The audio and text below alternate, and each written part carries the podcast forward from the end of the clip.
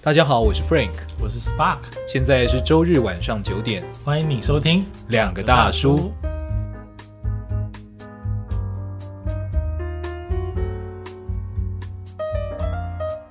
我前阵子上课才遇到一个，我那个时候就我就觉得哇，真的是怎么样啊、活生生血淋淋的。他是怎么样子的人？呃，他是一个医生，嗯然后呢，我我第一次在现实世界看到妙丽，你知道吗？就是老你师说哈利波特的妙丽？啊对对对，就老师在课堂上要发问，他才讲问题的第一句哦，对那个人就已经在准备要跳起来要回答了，你怎么知道他在准备要跳起来回答？因为他后来每一题他都站起来回答。 那我们我们有这一组有四个人，大家很多人没有回答，你知道？ OK，而且我是组长，我没有 cue 他，哦，他怎么可以就是每一题他都站起来回答？哦真的吗他就很想回答，啊他他就是一妙丽耶，对，就是真的，嗯你知道，就是书里的妙丽。嗯，然后他人生遇到非常多的挫折，他也是三四十岁，但他已经离婚了，然后有个小孩，嗯，然后他旁边刚好就是一个他也是医生，然后他就跟他就跟他说：“学妹啊，我告诉你啊，人生就是这样，所以你要坚持向前冲。”这样，我那一瞬间我就觉得哇，他拥有被讨厌的勇气，对，没错，他也他也买了五十本书 他送送给别人，送给别人他，觉得就是在讲他，哎，对，他就数落了很多东西，他数落了世界的价值观，所以就是会瞧不起他这种单亲妈妈。那数落了他的父母，嗯那他父母在他在他，因为他离婚，然后自己带了一个小孩，他父父母就不不大愿意接纳他这样。嗯他就数落他的父母，嗯然后数落职场，他说职场就是怎么样的，就是他数落了所有的东西，然后就是说你就是必须要向前冲这样。 我那一瞬间我真的是为之震撼呢、他就是被讨厌的妙丽，你知道？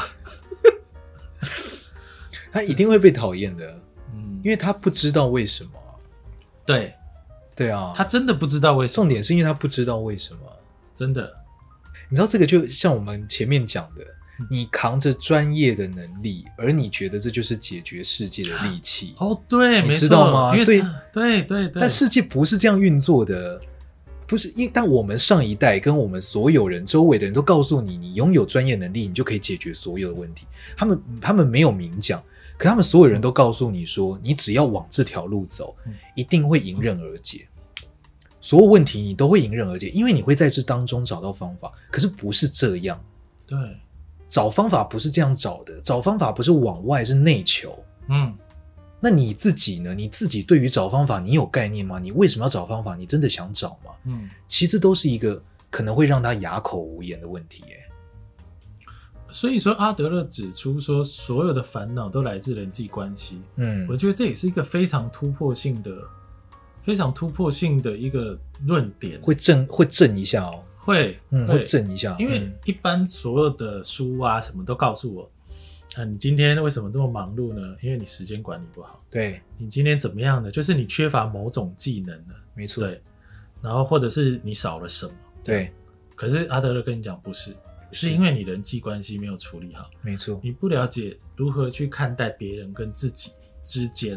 应嗯该要怎么相处这件事。 ，OK，我觉得这件事很、很、很厉害。对他他重新定义了问题，对，他好他好多重新定义的东西，嗯我觉得包含刚刚讲的目的论也是，对，他也重新定义了一次人存在的原因，嗯，以及你纠结于过去的原因。没错，没错对，。所以我觉得这个真的是重新定义的这件事情。我觉得他有一个地方，我也想要跟你讨论看看，看你觉得你的想法。嗯，他不是有讲课题分离吗？对，课题分离是我觉得最难执行的，非常难。就是你听到的时候，你可能会爽 一下，哦对啊，太好了，跟我无关。跟我无关。可是你发现，对啊在实际执行上是呃，可能没有办法这样的。没办法。那我讲一下课题分离它的定义啊，好，因为可能有人没有看过这本书啊。对，课题分离它就是说，你必须就是人与人之间关系啊，你必须去思考说，这个决定带来的结果是由谁来承受。嗯嗯。那如果不嗯是由我自己的话，我就让他去承担这件事。对譬如说小孩子不吃饭，对，那很多妈妈就会觉得说，不行啊，他不吃饭的话会怎么样啊？然后就很生气这样。嗯但是阿德就跟你说，你要课题分离，他不吃饭他会肚子饿，他必须自己去承受，对，不应该由你来去承担这件事情。那我就在想，但在实际运作上，其实这件事情，特别对亚洲人来说是很难的，很难啊。对啊，因为我嗯们会有那种家族啊，或者是戏盼啊什么的嗯，那、这些就是我觉得很难的、真的。不是有一部韩剧说《家门的家门的荣光》吗？哦，没有看过，它这个这个 slogan，其实我觉得就很好地去定义了我们华人或是亚洲人在啊面对这个东西的， OK，你知道，我我把我周围，我不能只是自己好，对我我一定我身边的人也要到一个高度，我才值得骄傲，对我才算这个没有抹灭门风，对对对，我才算是可以可以光光荣的死去。没错，所以，我们没有过度强调个人主义，嗯，我们不在乎个人的状态，对，我们在乎的是我们有没有协调的存在于这个群体之中，嗯而且一起把大家提升到某一个高度，即使那个高度是平庸的也没有关系。嗯哼，对，所以这个是第一个我觉得要突破。再第二个就是，你很难告诉大家说做了课题分离，然后其实真的对方就会如你所想的，或者是会变得更好。哦，大家很难真心相信这件事情，因为我们哦根本没有这个实证在周围，就或我们不觉得这个。第一个，我们觉得这个体系不健康；嗯第二个，我们根本没有看到实证，嗯所以你很难发自内心去这样相信。嗯，对，哦，你只能不断用演绎的方式去告诉他，这个一步一步会改变。嗯我妈常这样子，我妈就是到现在都会去念说我妹啊，她怎么样，就这样对这样。当然我也会，嗯我说你怎样怎样怎样怎样嗯。我每一次都会严肃的跟她说，我说妈，你不管再怎么讲啊，你都会把结果导得更糟，因为你讲的越多，嗯我们越觉得那个跟我无关，那不是我的责任。嗯，因为都是你在讲，所以这个责任、这个监督的责任都在你。嗯唯有你把这件事放下，唯有你不讲这件事，我才会觉得那个跟我有关。所以你做了一个反向的，嗯你做了一个反向的努力啊！嗯我觉得这就是很难纠正的观念。你看，我即使再怎么讲，你都没有办法实际落地去理解，因为在当下情绪一来，我们就会觉得那个就是要被纠正的。我必须得做点什么去阻止这个状况。嗯嗯嗯，就长期来看，我根本看不到长期会不会变好。可短期来看，我的行动会让我自己感到安心。我没有在做泯灭门风的事情，嗯嗯，我在捍卫了这个群体的和谐，我都做出努力了，所以我更有本事去说，你们也应该跟上来。它是它是这个循环，所以我觉得这个循环非常难跳脱，嗯，它必须群体都有这个意识。我觉得这个这个过程真的是牵扯到太多东西了。嗯，对，就是当你想做出改变的时候，你你自己脑袋里那些传统价值观有没有办法经得起你的你的改变？对，像很多长辈他不接受同性恋呢、啊，是因为觉得他觉得同性恋的家庭不像传统家庭，那传统家庭的价值观就会崩坏，对，那他就没办法接受这件事情没。办法，他可以尊重你，但他没有办法接受他心中的那个传统价值观崩坏。崩坏。就他不是想要打压你，嗯，只是如果他支持你，他心中的那个传统价值观会崩坏，嗯所以他没办法接受这件事情。对，那我们个人在成长的过程当中也是啊，你看课题分离，哎，那我课题分离之后，那我跟我的妈妈、跟我的爸爸，或是跟我的家人，在相处上要怎么做呢？嗯我觉得，我觉得这就是一个怎么讲呢？执行上是很蛮难的事情。，所以回到刚刚的议题啊，嗯我自己觉得嗯课题分离在实行上，其实需要懂的人，懂得这件事的人多跨出一步。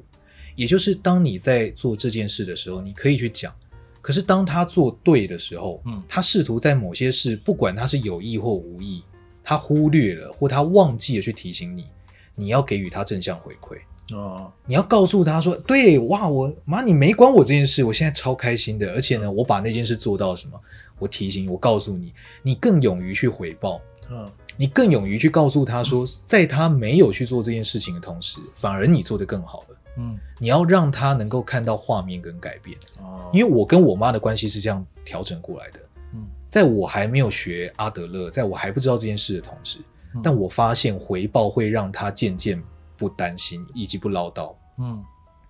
就是你多讲，反而他不管了。嗯那我那时候不懂，后来我就发现，因为你掌控了，而他感觉到关系改变，他自然就不会多出力。嗯没有人想要做费力的事情，嗯哼，所有人都是觉得我不得不去，所以才会勉强自己去做一些行动。所有人一定都是这样的。嗯哼，所以，当你让他发现他不做事情也会好转的时候，嗯他就会觉得这样是可以的。所以，我觉得是懂的那个人必须多做一点，这是没有办法的。